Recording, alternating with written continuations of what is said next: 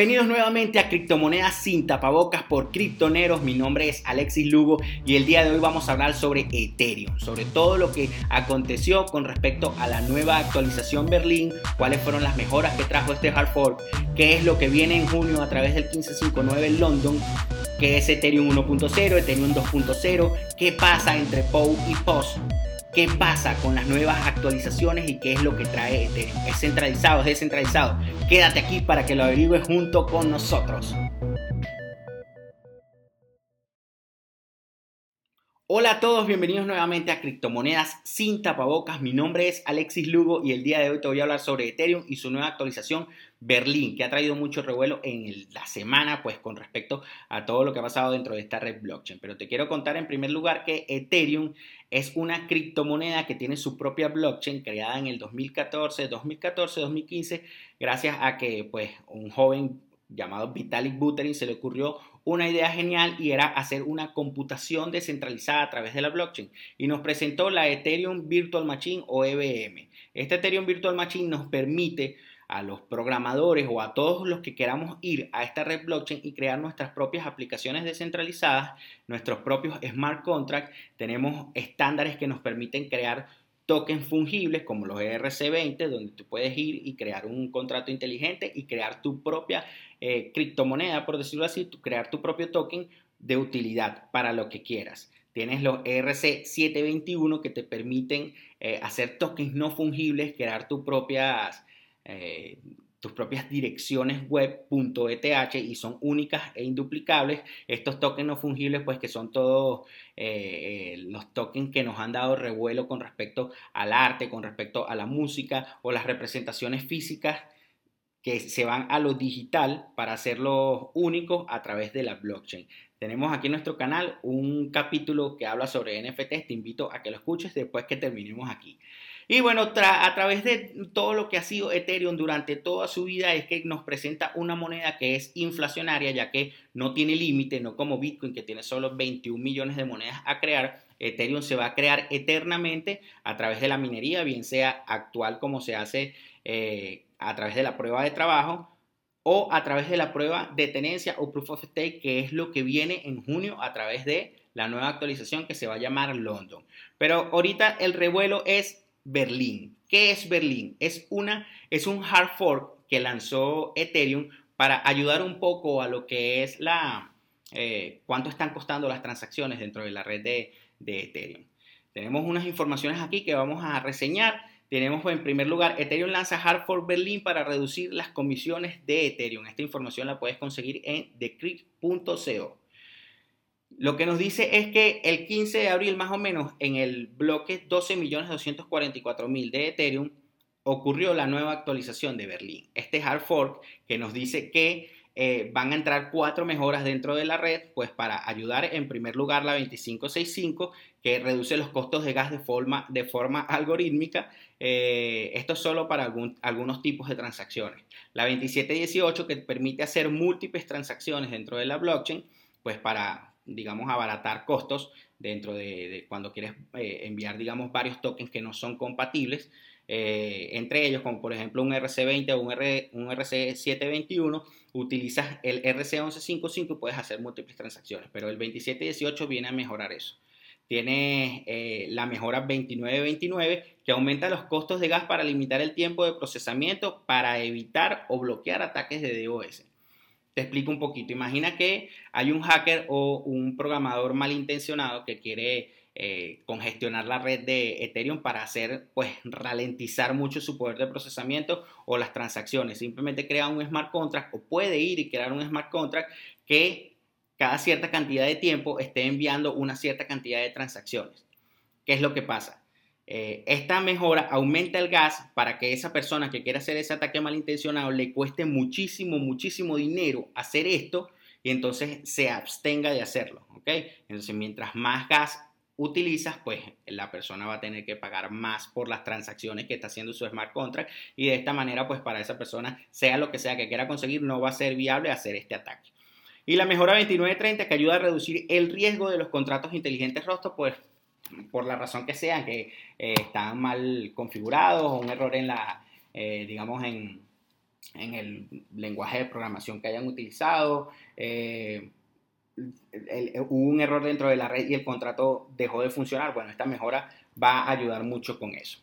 Lo siguiente es que, pues, como todo hard fork, como toda actualización dentro de la red, no siempre ocurre el 100% eh, de la actualización como se debe. Los clientes que utilizan Open Ethereum como cliente de nodo, pues sufrieron algún tipo de problema entre el 15 y el 16, ya que se presentó un inconveniente dentro de los nodos que maneja esta organización. Entonces, usuarios de Open Ethereum reportan problemas de sincronización con la red tras la actualización Berlín. Esta información la pueden conseguir en Diario Bitcoin. ¿Qué es lo que pasó? Eh, Open Ethereum Organization tiene su propio cliente de, de nodo. El otro cliente que existe, existen varios, pero el más utilizado se llama Get o Go Ethereum. Este Go Ethereum representa más o menos el 80% de los nodos de la red y no presentó ningún problema. Pero Open Ethereum sí. Entonces, ¿qué es lo que pasa? Al fallar la sincronización con este cliente, afectó el 12% de los nodos de la red de Ethereum. Y habían varios servicios importantes como Bitcoin o como Coinbase que utilizaban este servicio. Por ejemplo, Coinbase para pues sortear este inconveniente y no tener problemas a la hora de recibir eh, envíos o enviar pagos, simplemente suspendió momentáneamente las operaciones con los tokens ERC20. ¿Por qué? Porque al hacer un hard fork, ¿verdad? Si los nodos no se actualizan y tú utilizas un nodo eh, que no está actualizado, puede ser que te vayas o sigas una red blockchain o la, la, la, versión anterior de la red blockchain y esta versión ya no se va a actualizar más. O sea, es una versión errada de la blockchain. Entonces, tienes que actualizar obligatoriamente tus nodos cuando ocurre un hard fork en esta moneda o en cualquier otra, porque cuando es una bifurcación fuerte, usualmente el programa no tiene retrocompatibilidad con los nodos anteriores o con los programas anteriores, las versiones anteriores del programa. Entonces puedes tener un problema. Otro de los servicios que falló y que la verdad es que es uno de los más importantes que existen dentro de la red de Ethereum fue Etherscan, que simplemente dejó de sincronizar los bloques. Pero pues esta falla de sincronización se resolvió, se resolvió con muchas horas eh, desde el momento en el que se descubrió hasta que lanzaron la nueva versión ya totalmente actualizada de Open Ethereum, pasaron alrededor de 5 horas. Todo esto está en la red, todo esto lo puedes verificar, ya que pues, es información que está totalmente abierta al público. ¿Qué más tenemos? ¿Qué pasa con todas estas, con todas estas actualizaciones? Todas estas actualizaciones lo que vienen es añadir el camino ¿Para qué? Para que la nueva actualización de London llegue a Ethereum. ¿Y qué es lo que va a traer London? Pues una nueva mejora que se llama EIP o Ethereum Improvement Proposal 1559. La última actualización que te voy a dejar es de Being Crypto, que está muy buena y bastante eh, completa, donde te dice qué es EIP 1559 y cómo puede convertirse en el halving de Ethereum. Fíjate lo siguiente. ¿Qué hace el 1559? El 1559 pronostica cuánto gas se debe pagar por una transacción para entrar en el próximo bloque. Eso que actualmente lo cómo funciona es que tú tienes que esperar a que llegue el bloque, mandar la transacción y tu wallet te va a dar, eh, pues una, te va a proponer cuánto puedes pagar por esa transacción. Eh, y entras dentro de la mempool de, de Ethereum y tienes que esperar, porque si mientras hayan otras transacciones que están pagando más gas que tú, más comisiones que tú, siempre van a ir primero. Pues el minero, en este caso, a través de la prueba de trabajo, eh, gracias a que ese es su incentivo para trabajar dentro de la red, va a buscar siempre de llevar primero las transacciones que cuesten más, que tengan más gas, en este caso, por ser la red de Ethereum. Y eso sucede en todas, en todas las redes blockchain, sobre todo cuando están eh, congestionadas. ¿ok?, entonces, la EIP 1559 lo que busca es pronosticar cuánto puede costar el gas o cuánto puede valer una transacción eh, en una tabla, digamos. Tiene un tabulador donde dice, bueno, si la transacción va de 0.0001 Ethereum a 0.001, va a valer tanto esa transacción. Y si va de tanto a tanto, vale tanto y así.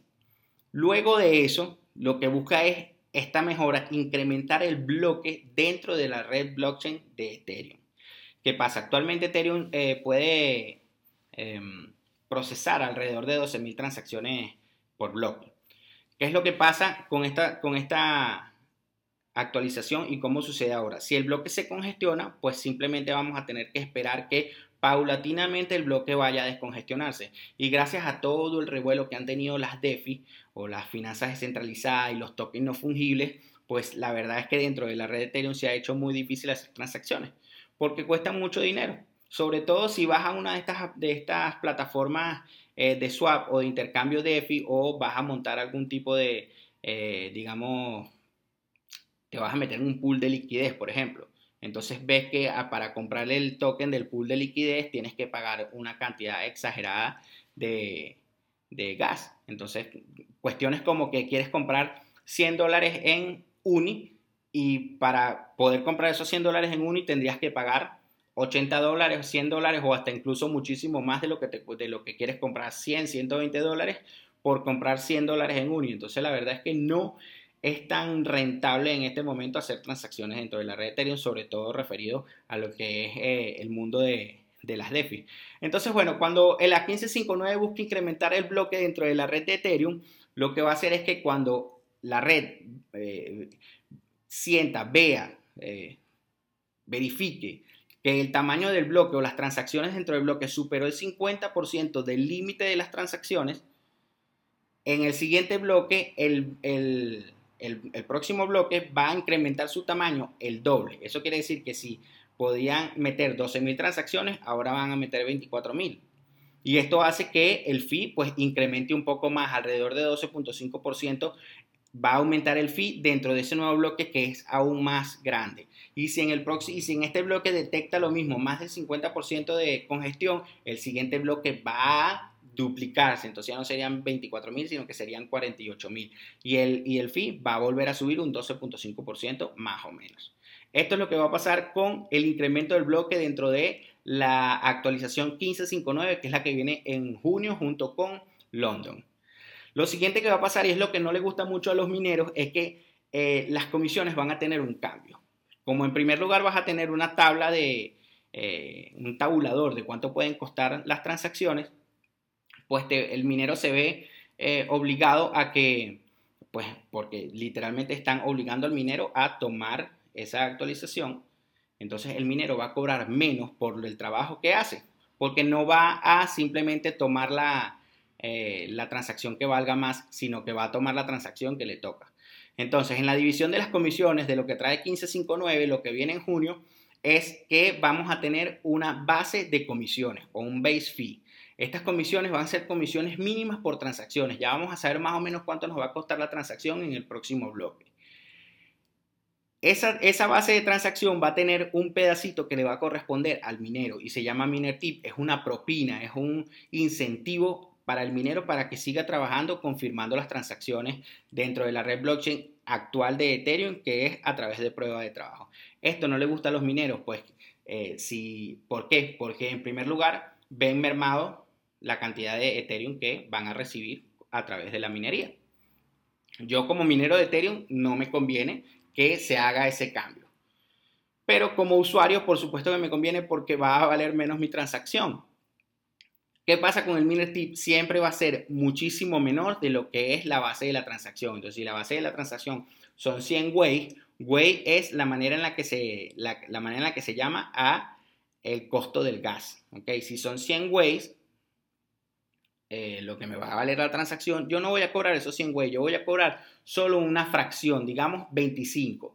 Y el otro 75 que se está pagando por la transacción se va a quemar dentro de la red blockchain de Ethereum. Esto trae como consecuencia que Ethereum puede ser que pase de un sistema eh, inflacionario a un sistema deflacionario porque al ir eliminando los, los Ethereum que entren por el pago de transacciones, pues van a haber menos Ethereum dentro de dentro de la red blockchain o dentro de la red financiera de esta moneda. ¿Y qué es lo que pasa? De nuevo, a los mineros no les, no les conviene, no les gusta porque es menos lo que perciben. Pero como usuario es bueno porque los Ethereum que ya existen y que tú tienes en tu poder se van a ver revalorizados porque cada vez hay menos Ethereum en circulación gracias a la quema o a la destrucción de la comisión base. ¿Qué es lo que pasa? Conclusiones. Dentro desde mi punto de vista con todo lo que les he dicho. Ethereum para mí es totalmente centralizado. ¿Por qué Ethereum es centralizado? En primer lugar, fallaron cuando hace mucho tiempo dijeron que ellos nunca iban a interferir con respecto a lo que el bloque iba a entregar como recompensa. Pues ya se hicieron varias mejoras, ya se incluyó hace bastante tiempo la bomba de dificultad de, Ethereum, que no era que se iba a poner cada vez más difícil minar un, eh, un bloque, sino que iba a ser cada vez menos la recompensa del bloque en Ethereum.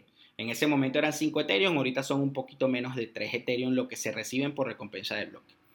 ¿Por qué más es centralizado desde mi punto de vista? Porque se hace lo que dice Vitalik. Si Vitalik se para un día, despierta y ve la red de Ethereum y dice, hoy quiero hacer tal mejora. Incluso las dos de las cuatro mejoras que entraron dentro de, la, de la actualización de Berlín son de Vitalik Buterin, las puso Vitalik.